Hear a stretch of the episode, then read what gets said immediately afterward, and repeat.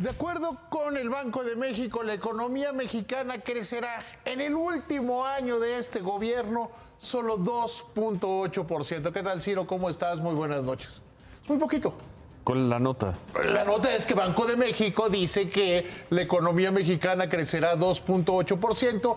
Ellos consideraban que la economía iba a crecer más de 3%. El, eh, el, trimestre pasado habían dicho que el crecimiento iba a ser de 3%, que están disminuyendo su expectativa de crecimiento, entre otras cosas por una cuestión aritmética y porque se está parando la economía de México. Ya desde el último trimestre del año pasado veíamos que la economía no está tomando velocidad. ¿Y esto qué nos va a llevar?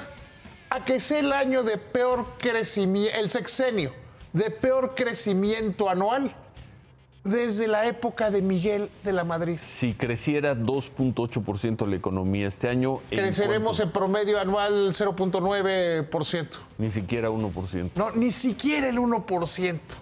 Y pues todo el mundo. Qué lamentable, qué, qué lamentable. Qué triste. Aunque Banco de México sí dice que a lo mejor ya empieza a bajar las tasas de interés. Pues sí. Que a lo mejor sí en, en marzo o en abril, en algún momento van a empezar a disminuir las tasas de interés. Pero este sexenio va a pasar a la historia como el sexenio que menos crecimos desde antes del periodo neoliberal.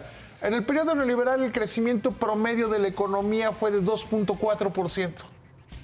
Estaremos creciendo menos Pues de la mala- mitad. qué mala eso. noticia. Es una mala noticia porque además está la relocalización y hay una gran cantidad de cosas en la economía que nos deberían estar creciendo muchísimo más. Remátala, David. Mañana será el último día de Manuel Velázquez Tiscareño como director del Aeropuerto Internacional de la Ciudad de México. Se va a la Cipona, es decir, al puerto de Veracruz.